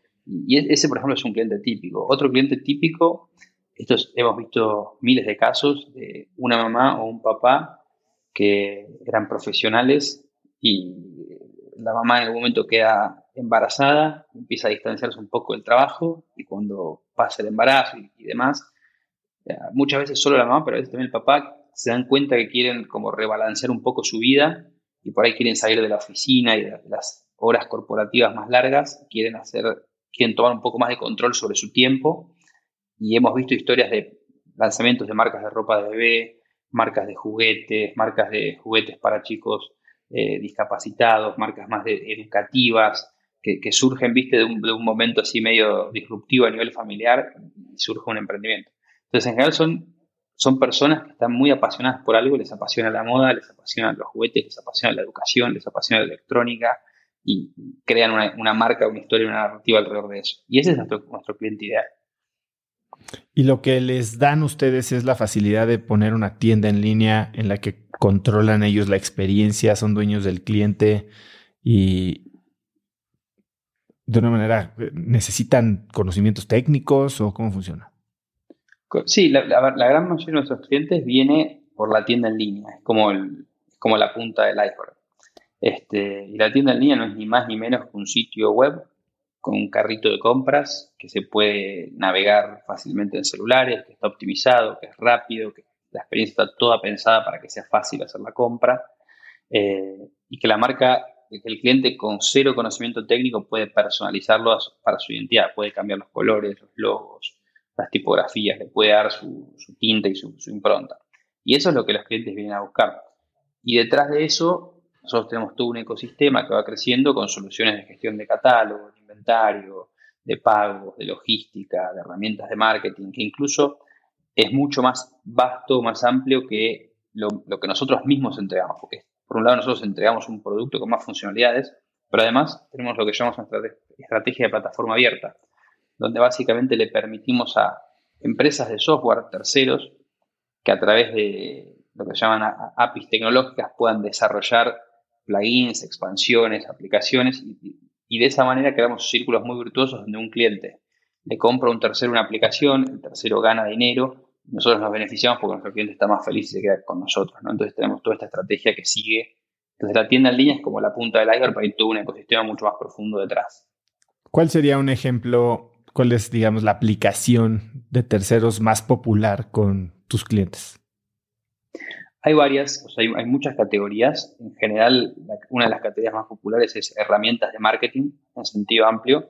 Y dentro de lo que es herramientas de marketing vemos eh, proveedores que hacen eh, simplemente servicios de email marketing donde fácilmente el catálogo se exporta y va en un email y se lanza, este, hasta herramientas de recuperación de carritos abandonados. Por ejemplo, un cliente inicia un checkout y no lo finaliza, entonces envía una notificación por mensaje o por WhatsApp para para ofrecer un descuento y que la, compra finalice. Pero son muchas categorías. Tenemos categoría de marketing, tenemos categoría de pagos, donde cualquier proveedor de pagos se puede conectar a nuestro ecosistema y ofrecer su solución. Tenemos la categoría logística, donde cualquier, cualquier tercero logístico puede conectarse y ofrecer su solución.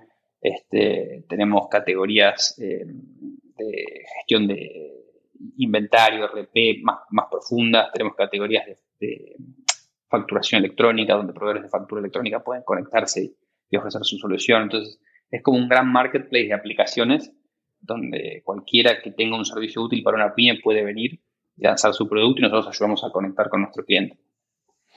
Y, el hecho de ustedes ser latinoamericanos hace alguna diferencia porque, bueno, yo he experimentado, tenemos una tienda en Instafit en Shopify y hay algunos de los proveedores que sí está bien si tu negocio como que tiene que ver con herramientas que se usan en Estados Unidos, pero en Latinoamérica a veces no tienen todas estas facilidades de conexión con proveedores de pagos locales o incluso de facturación local a veces. Eh, ¿Cómo lo manejan ustedes? ¿si, hay una diferencia?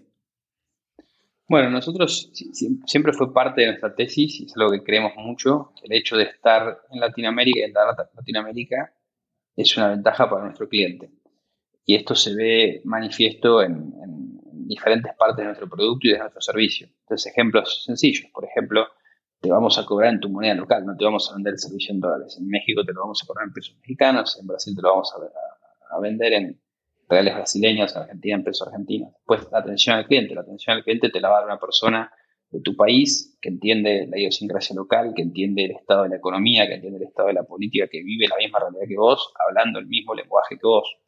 Este, entonces, eso es todo lo que tiene que ver más con la atención. Y después en el producto se ve muy reflejado en todo lo que es las integraciones con los medios de pago, todo lo que es las integraciones con los medios de envío, todo lo que son las integraciones con los marketplaces, todo lo que son las integraciones con las herramientas de facturación.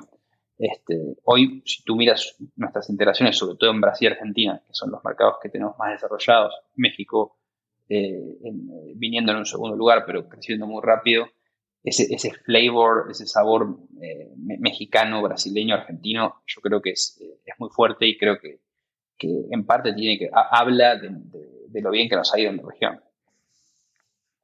Tú hablas mucho de concepto de flywheels, ¿no? En los negocios. Eres un gran fan de estos conceptos de, de ciclos de retroalimentación y crecimiento continuo. A ver, para quien nunca ha oído el término flywheel, ¿qué es un flywheel y cómo funcionan en tu negocio? Flywheel es una forma cool de, decir círculo virtuoso. Digamos, no tiene ningún, ningún misterio. Solo que si dices flywheel, eres más canchero que si dices círculo virtuoso. No, sé, si canchero, es una palabra que se utiliza en México, pero... Pero se entiende, se entiende. Se entiende. Em, pero, a ver, yo creo que para poder ganar mucha escala, por ejemplo, un negocio SaaS. O sea, los negocios, los negocios que más escala han, logrado conseguir son aquellos que crean estos círculos virtuosos, estos flywheels. Un negocio de software as a service típicamente compite eh, por funcionalidad. Entonces yo lanzo la funcionalidad y mi competidor lanza la funcionalidad A que es medio parecida y yo lanzo la B y el otro lanza la B. Es como una carrera donde es una carrera pura de ejecución y pura de capital y, es como que es difícil crear diferenciación por ahí en, una, lucha de funcionalidad contra funcionalidad. Ahora, hay ciertas, ciertos proyectos, ciertas aristas del negocio donde la competencia puede ser menos lineal. puede ser, si se quiere, más inteligente. Y ahí es donde se pueden establecer estrategias de, este estilo llamadas de flywheel. Entonces, por ejemplo, para mencionarte algunas de, los flywheels de nuestro, de nuestro negocio, hay un flywheel que es el, de economías de escala. Eh, para un cliente chiquitito eh, es muy difícil acceder a los precios de, proveedores logísticos o de pagos que accede una gran compañía, un gran, un gran retailer eh, mexicano. Pero nosotros podemos negociar en representación de todos nuestros clientes y obtener los mismos descuentos que obtiene una gran compañía. Y podemos pasarles descuentos a nuestros clientes y transmitirles esas economías de escala. Y eso hace que cuanto más clientes tengamos, más volumen tengamos, y cuanto más volumen tengamos, más podamos negociar. Cuanto más negociamos, más descuentos generamos, más descuentos generamos, más clientes traemos. Y ahí se va retroalimentando este flywheel. Este es lo que nos llamamos el, flywheel de economías de escala. Hay otro flywheel que es el flywheel del, lo que llamamos el App Store Network Effects, que es esta estrategia que te contaba de los terceros. Cuantos más clientes tenemos, más, más terceros quieren desarrollar aplicaciones en nuestra plataforma y cuantos más desarrollan, más aplicaciones tenemos y cuantas más aplicaciones tenemos, más se beneficia eh, nuestro cliente y bueno, más clientes tenemos. Entonces, eso, es eso, se genera otro flywheel. Y así te puedo seguir contando algunos más, pero digo, eh, creo que es, desde los zapatos de un founder es interesante preguntarse qué puedo hacer que no sea tan lineal, que le den a, mi negocio estos círculos virtuosos de retroalimentación, donde en el fondo más usuarios generan algo que termina generando más usuarios y más usuarios generan algo que termina generando más usuarios que le da al, negocio un crecimiento exponencial y, mucha, lo que se llama economic mode, ¿no? esa, esa defensa, esa, esa idea de, defensa. Santi, tú hablas mucho de enfoque, priorización. Dijiste que ese es uno de los de las virtudes que tienes y que tal vez hasta eh, te llevaron a ser CEO de Tienda Nube. Em, hay una frase que, escribiste hace poco que decía, constantemente tomamos decisiones respecto a cómo invertimos nuestro tiempo. Esas decisiones e inversiones de tiempo sostenidas a largo plazo tienen un impacto gigante en el tipo de persona en que nos convertimos. ¿Cuál es el proceso que, llevas tú para decidir a qué le dedicas tu tiempo?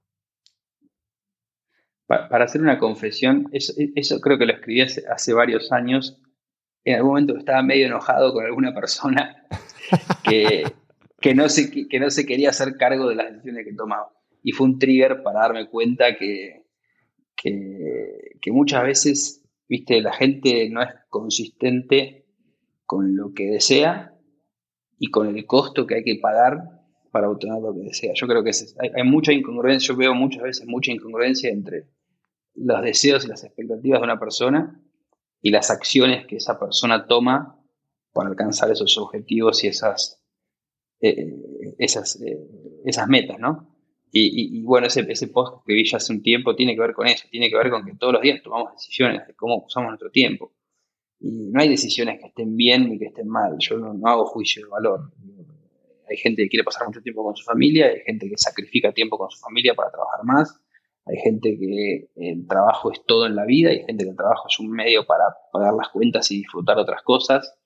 Eh, pero creo que es muy importante ser muy consistente, ¿viste? Yo no, es muy difícil crear una, una compañía eh, multibillion dollar eh, el sábado a la tarde dos horas mientras juega la PlayStation. No, no se puede. Es inconsistente, es incongruente, es incompatible. Este, entonces, yo, yo, creo que es muy importante, por un lado, tener introspección suficiente para entender si uno está alocando el tiempo en las iniciativas a las cuales uno quiere que le llegue. Y eso tiene que ver todo con priorización. Esto acá estás hablando como de priorización a nivel vida, ¿no? Pero después eso, baja tantos niveles hacia abajo como sea necesario. Cuando estamos discutiendo qué vamos a hacer el próximo quarter, cuáles son las, las prioridades de los próximos 15 días, aplica el mismo concepto. Si nos enfocamos en el proyecto A, no nos vamos a enfocar en el proyecto B. El proyecto B va a salir mal y tenemos que vivir bien con la idea de que el proyecto B salga mal, porque no estamos enfocando en el proyecto A. Este, entonces eso es algo que yo hablo bastante con, con mi equipo. Es, eh, aquí atrás, no sé de qué lado está aquí, ahí está mi libro que, salía hace poco, se llama Es lo que importa. Y una de las frases que pongo ahí es que puedes tener todo lo que quieras en la vida siempre y cuando, siempre y cuando entiendas que es todo para ti. Y es justo lo que dices, ¿no? Es, puedes tener todo, a sabiendas que lo que no quieres tal vez no salga bien. Eh, ¿Tú qué tipo de lenguaje utilizas para decirle que no a las cosas? Porque seguramente, digo, en, tu carrera debe ser normal, pero más ahora que tienes un perfil tan, tan notorio, ¿no? Y, te deben de estar buscando para mentorías, conferencias, podcasts en países remotos como este. ¿Cómo le dices que no a las cosas? ¿Te, refieres a, desde un punto de vista de criterio de priorización o cómo, cómo manifiesto o articulo? Me gustaría saber las dos. Primero, ¿cuál es el proceso que, llevas para saber si es algo que quieres hacer? Eh, Derek Sivers dice que o es un hell yes o es un no. Eh, ¿Tú tienes algún tipo de análisis, tal vez medio intuitivo, pero tal vez un poco más estructurado para saber si algo se alinea con tus objetivos y después qué tipo de lenguaje usas para rechazar sin necesariamente quemar puentes? Sí, Em, a ver, yo creo que lo voy a poner en, términos claros. Creo que a veces soy muy transaccional. A veces la gente que no me conoce me puede juzgar como un poco frío, pero rara vez, sacando lo que es tiempo libre o, espacios de, give back, me, gusta, me gusta ayudar, digamos, pero digo, en general cuando, estoy pensando en negocio soy muy transaccional en el sentido de que lo que hago lo hago por un objetivo muy deliberado.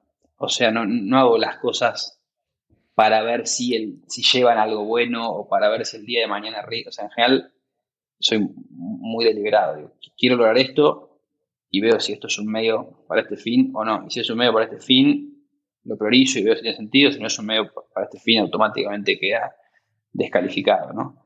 Este, eh, después, obviamente, hay cosas que las hago porque porque me gustan. Por ejemplo, no sé, e, e, este podcast tiene un elemento transaccional que es eh, ayudar, ayudarme a, contar nuestra historia en México, pero también tiene un elemento que yo, yo esto lo, lo, ubico en mi, en mi bucket de, de, give back. O sea, yo creo que hubo muchas historias que a mí me inspiraron cuando, cuando empezaba y que al día de hoy me siguen inspirando. Y entonces si yo puedo compartir una historia que creo que puede ayudar a un futuro emprendedor, una futura emprendedora a inspirarse, eso ya lo, hago, lo hago desde, desde, un ángulo más de, de, compartir, digamos. Entonces, eh, eh, pero bueno, esto, esto, digamos, es más excepcional, pero cuando pienso en negocios, en general trato de ser muy, muy deliberado. Y la forma de decir que no, lo conecto mucho con lo que te decía de ser jefe de, amigos. Yo creo que uno puede ser, eh, creo que existe una forma de ser muy contundente sin necesariamente ser irrespetuoso o sin necesariamente parecer arrogante. Entonces, un ejemplo sencillo. La verdad es que me han llegado, como tú dices, realmente me han llegado, yo no sé si ya centenas de invitaciones a, como decías, a, participar de iniciativas. Y, algo que yo he hecho es, las respondo todas, no las ignoro. Prefiero tomarme cinco segundos para responder, aunque sea cuatro líneas. Te agradezco mucho. La verdad es que estoy enfocado en otras cosas. Mi agenda está eh, explotada, tengo un montón de temas para hacer, no puedo colaborar con esto eh, y realmente no creo que pueda hacerlo en el corto plazo, pero te agradezco mucho y, si alguien en mi equipo o alguien alrededor mío te puede ayudar, déjamelo saber. Yo desgraciadamente no voy a poder hacerlo. Prefiero tomar, y eso me toma 30 segundos y bueno, por ahí 500, bueno, me tomará 30 segundos por 500, pero me parece que es, eh, es un pequeño esfuerzo que a veces uno hace para, simplemente no ser eh, desagradecido con alguien que está pidiendo eh, ayuda. Y hablabas de priorizar a nivel negocio, pero también a nivel de vida. Eh, hoy entiendo que tus prioridades son familia y trabajo. ¿Cada cuándo rehaces este análisis de cuáles son tus prioridades, digamos, por los próximos 12 meses, 18 meses, para saber cuál es el enfoque que vas a utilizar en los próximos meses de tu energía, tu tiempo, tu dinero. Yo, creo que está claro ya hacer mucho, sobre todo, yo tengo una hija de, que cumplió 5 ayer y otra que... Y tú acabas de cumplir años también, ¿no? Sí, sí, somos todos de diciembre, 5 de diciembre, 8 de diciembre y 16 de diciembre.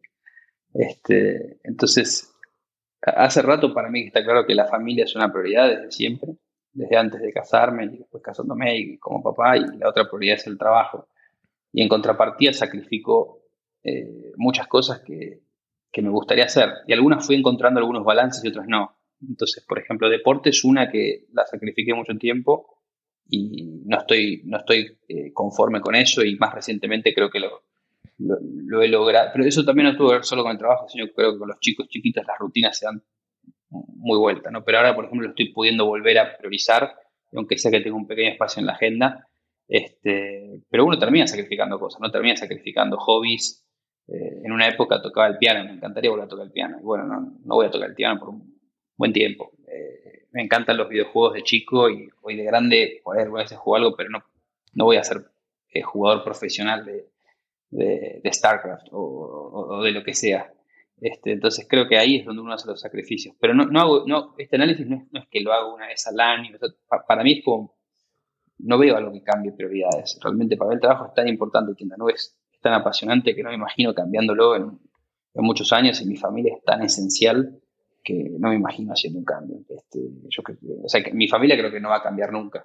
Este, y el trabajo yo creo que tiene muchos años por delante para, para que algún día quizás me anime a decir, bueno, quiero tomar un paso hacia atrás y, darle más protagonismo a otra, otra persona. Otra de las cosas que dices es que no siempre ganamos, ¿no? Que todos perdimos y perderemos más de una vez. ¿Tú cómo manejas situaciones en las que las cosas no salen como lo esperabas? La, verdad es que me frustro mucho primero. O sea, siempre tengo un, hay, como un, es como que ya sé lo que va a pasar, ¿no? Son los, eh, pero, pero, igual no logro, o sea, la, parte de frustración es una que me encantaría saltearla, pero en general, cuando algo importante no sale bien, siempre me genera frustración. Pero algo que aprendí es que al día siguiente se convierte en, en acción. El primer día, depende de lo que sea, ¿no? Pero qué sé yo, no sé, por ahí se fue una persona importante del equipo, por ahí un cliente importante se nos fue con la competencia, por ahí un inversor importante nos dijo que no, eh, por ahí, no sé, tuvimos una inestabilidad en nuestra plataforma, le decimos para ventas a nuestros clientes, cosas, cosas que, son business as usual, pero que uno muchas veces eh, eh, la vive como una derrota. Entonces, generalmente hay, un primer momento de frustración. Pero después, al, día siguiente, ya me levanto con, otra energía y, y, evalúo si es algo importante, lo hago parte de mi agenda y lo priorizo para que no vuelva a ocurrir o, o para estar mejor preparados para la siguiente vez. Por ahí, si no era algo importante y simplemente me lo había tomado mal porque no sé, estaba cansado, digo, bueno, esto no era tan importante. Y mi frustración fue una, una overreaction, ya pasó y, y otra cosa, ¿no? Hablas mucho también de emociones, la frustración es una de ellas, pero para ser un ingeniero un CEO, alguien tan enfocado, tan transaccional, tan frío como de repente lo dices, eh, pones mucha atención en estar en contacto con, tus sentimientos. ¿Cuándo te diste cuenta que esto era importante? no creo que sea frío. De hecho, yo me considero una persona cálida. Lo que quise decir es que soy, muy deliberado eh, en mis objetivos, digamos. Eh, el tema de emociones, hay un, eh, creo que siempre estuve conectado, digamos, a, no sé si solo mis emociones, sino creo que siempre tuve un... Voy a volver a hacer el chiste de mi mujer, porque mi mujer va a estar en desacuerdo conmigo, pero creo que siempre tuve... creo que nos pasa a todos. creo, que, creo que siempre tuve un, un, relativo grado de empatía, un grado de empatía relativamente alto y de poder entender a quién está del, del otro lado. Em, pero hubo, un libro, hablando de libros, hubo un libro que me hizo que me hizo muy bien, que me gustó mucho, que lo leí en una época, me lo recomendó una coach en una época que estaba tratando de lidiar mejor con el estrés. Es un libro que se llama, eh, no recuerdo el título en español, en inglés se llama The Unopened Gift. Y eh, a mí me encantó. ¿The este Unopened Gift? Sí, sí. No sé si lo conoces. No, pero lo estoy apuntando y lo vamos a investigar y vamos a poner el link en las notas del episodio. La, tesis de este libro es la siguiente, nos educan desde chicos para ser personas racionales, analíticas, para lidiar con números y demás, pero no nos educan para lidiar con nuestras emociones. Somos emocionalmente analfabetos. Esta es la, así empieza el libro, somos emocionalmente analfabetos. Entonces, este libro lo que dice es, te voy a enseñar cuál es primero a identificar cuáles son las emociones. Así como uno sabe identificar los números, uno sabe cuál es el 1, cuál es el 2, cuál es el 3, uno sabe qué es la operación de más, qué es la operación de menos. Este libro te, dice, te voy a ayudar a identificar las emociones. Y el, el del libro es un glosario en orden alfabeto, emoción por emoción, donde vas hablando de, no sé, el miedo, la ansiedad, eh, la alegría, tanto las, emociones que asociamos con lo malo como las que asociamos con lo bueno, te las va describiendo. Y, está muy bueno porque te ayuda a, diferenciar emociones que por ahí a simple vista son parecidas, pero que tienen sutileza, como por ejemplo, eh, no sé, la vergüenza y la culpa, que son emociones que tienen bases parecidas, pero la vergüenza, la culpa tiene que ver con no alcanzar un estándar personal, la vergüenza tiene que ver con no alcanzar un estándar que la sociedad espera de vos. Entonces te ayuda a dejar de ser eh, emocionalmente alfabeto. Y después pasa a un siguiente lugar donde te empieza a explicar cómo navegar las emociones. Entonces te dice, si vos te encontrás en esta emoción y no tenés ganas de estar en esta emoción, bueno, vos podés navegar hacia esta emoción de la siguiente manera. Por ejemplo, la ansiedad es el miedo a lo desconocido. Una forma de salir de la ansiedad es identificando la fuente de peligro. Si identificas la fuente de peligro, salís de la ansiedad y te vas al miedo. Porque el miedo es el miedo, pero ya a una fuente de peligro identificada. Y para salir del miedo, llegar a un lugar de seguridad, tenés que elevar la, emoción del coraje. Entonces, es interesante porque te, ayuda a, navegar eh, inteligentemente cómo te sentís. Es increíble lo que dices. Yo eh, estudié mi maestría en Stanford y no sé si cuando estuviste allá en alguno de tus dos eh, eh, turnos, oíste de una clase que se llamaba Touchy Feely. Allá, ¿sí, sí, sí escuchaste de ella o no? Hicimos, un, como no, hicimos una clase, hicimos un juego que estuvo buenísimo y terminé llorando. Así es. Bueno, yo pasé 12 años sin llorar y esa había sido la última vez en la que había llorado. Y mi maestra de, de Touchy Feely, eh, Carol Robin, tiene un libro que se llama Connect, pero eh, la tuve aquí en el podcast, te lo voy a mandar para que lo escuches. Y justo eh, hablamos de que la primera clase del curso de Touchy Feely, lo que ella hace es darte un glosario de emociones justo lo que estás diciendo. No sabemos ni siquiera describir lo que estamos sintiendo, entonces es difícil manejarlas, ¿no?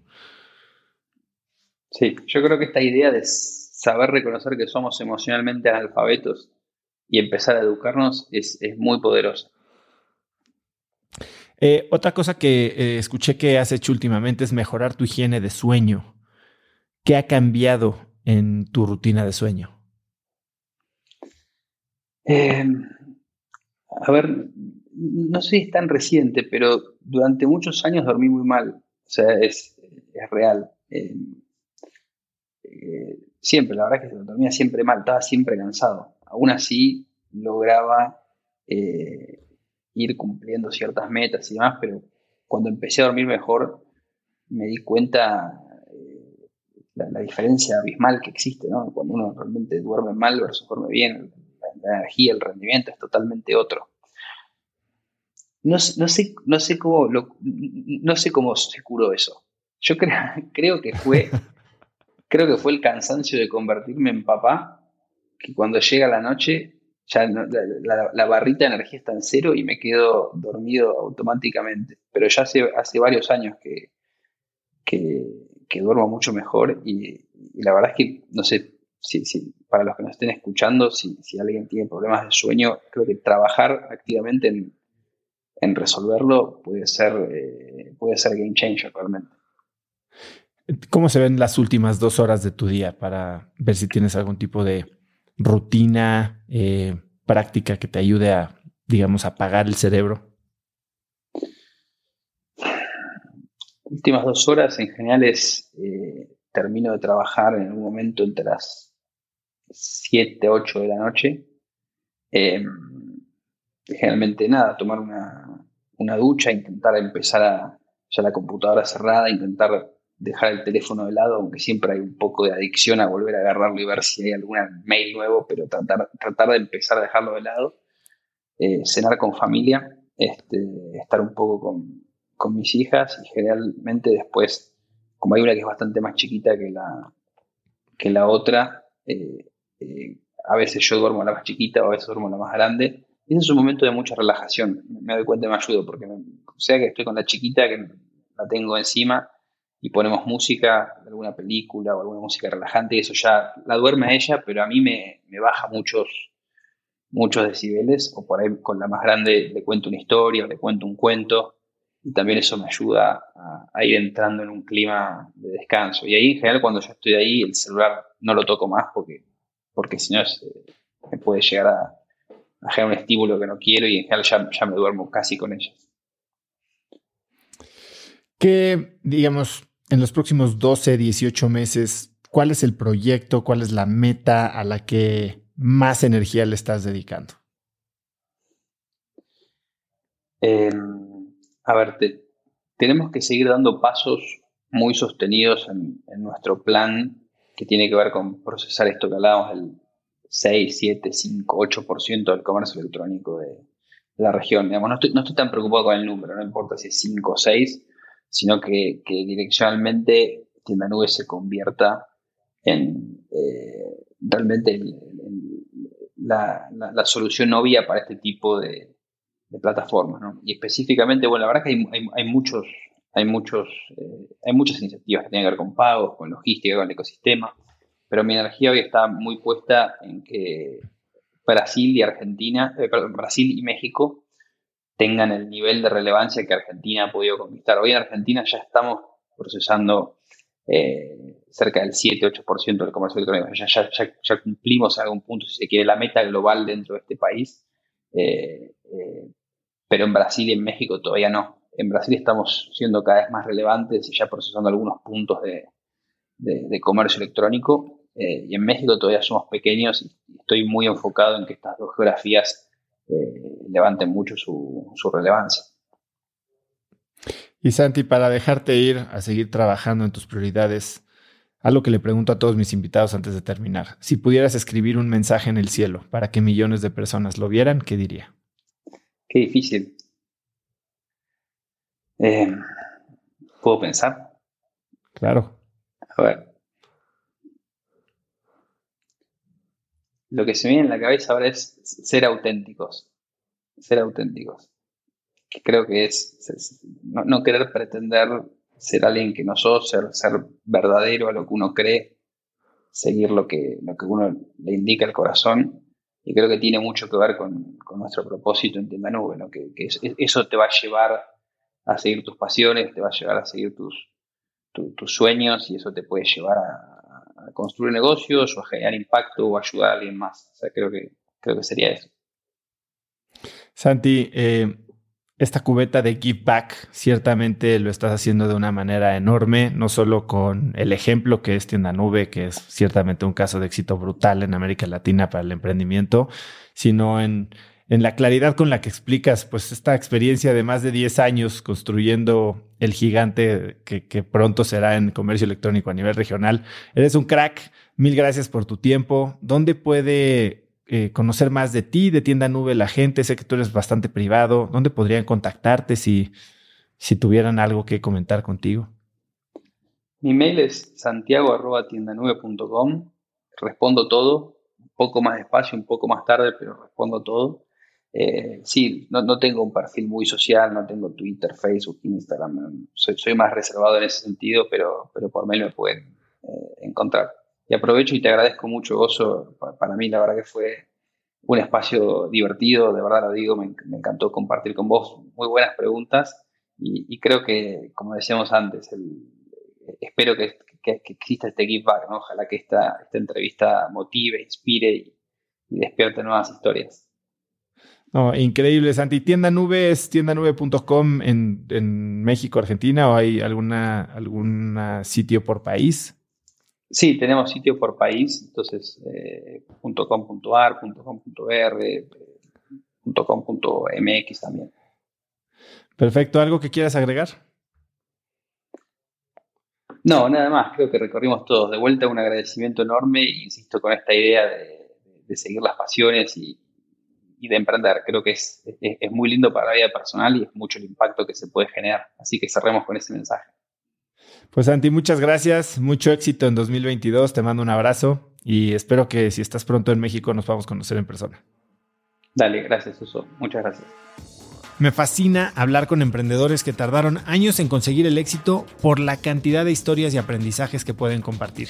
Si te gustó el episodio, compártelo con alguien usando el link cracks.la diagonal 156. También sigue Cracks Podcast en Spotify o suscríbete en YouTube o iTunes y califícanos ahí con 5 estrellas para que más gente nos pueda encontrar y así tengamos más y mejores invitados. Mencióname en Instagram o Twitter con la lección que más te llevas como arroba osotrava y saluda a Santi como arroba Santiago Sosa.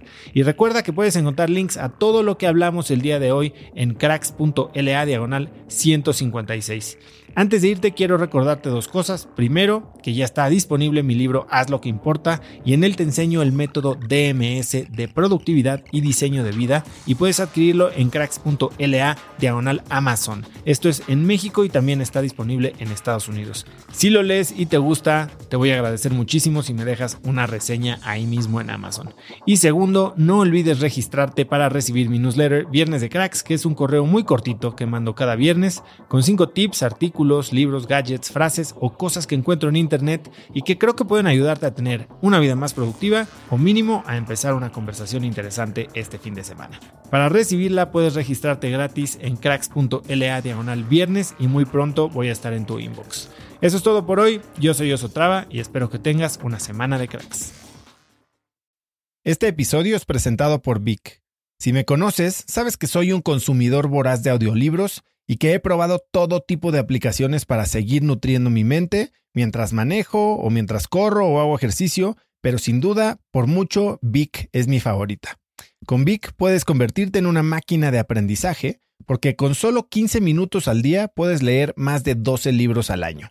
En Vic tienen más de 250 mil títulos y puedes escuchar resúmenes de bestsellers en menos de 15 minutos o libros completos, incluido mi libro Haz lo que importa, así como mis Vic originales como Cómo combatir el síndrome del impostor. Vic, por ser escucha de cracks, te regala 7 días de prueba y después contenido ilimitado por solo 167 pesos al mes en un pago anual de 1.999 pesos al suscribirte a Vic. Simplemente ve a cracks.la diagonal Vic. Vic se escribe B alta E E K.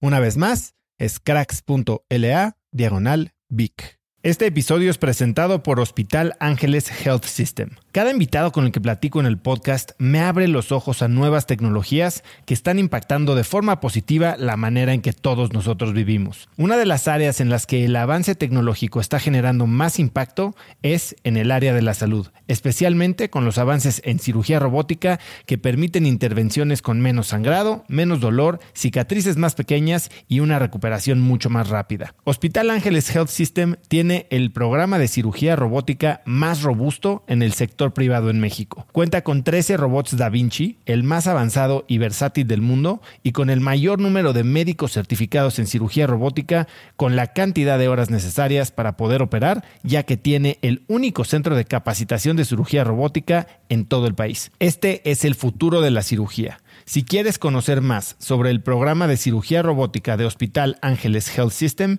y ver el directorio de doctores, visita cracks.la diagonal ángeles. Una vez más, es cracks.la diagonal ángeles. Consulta a tu médico.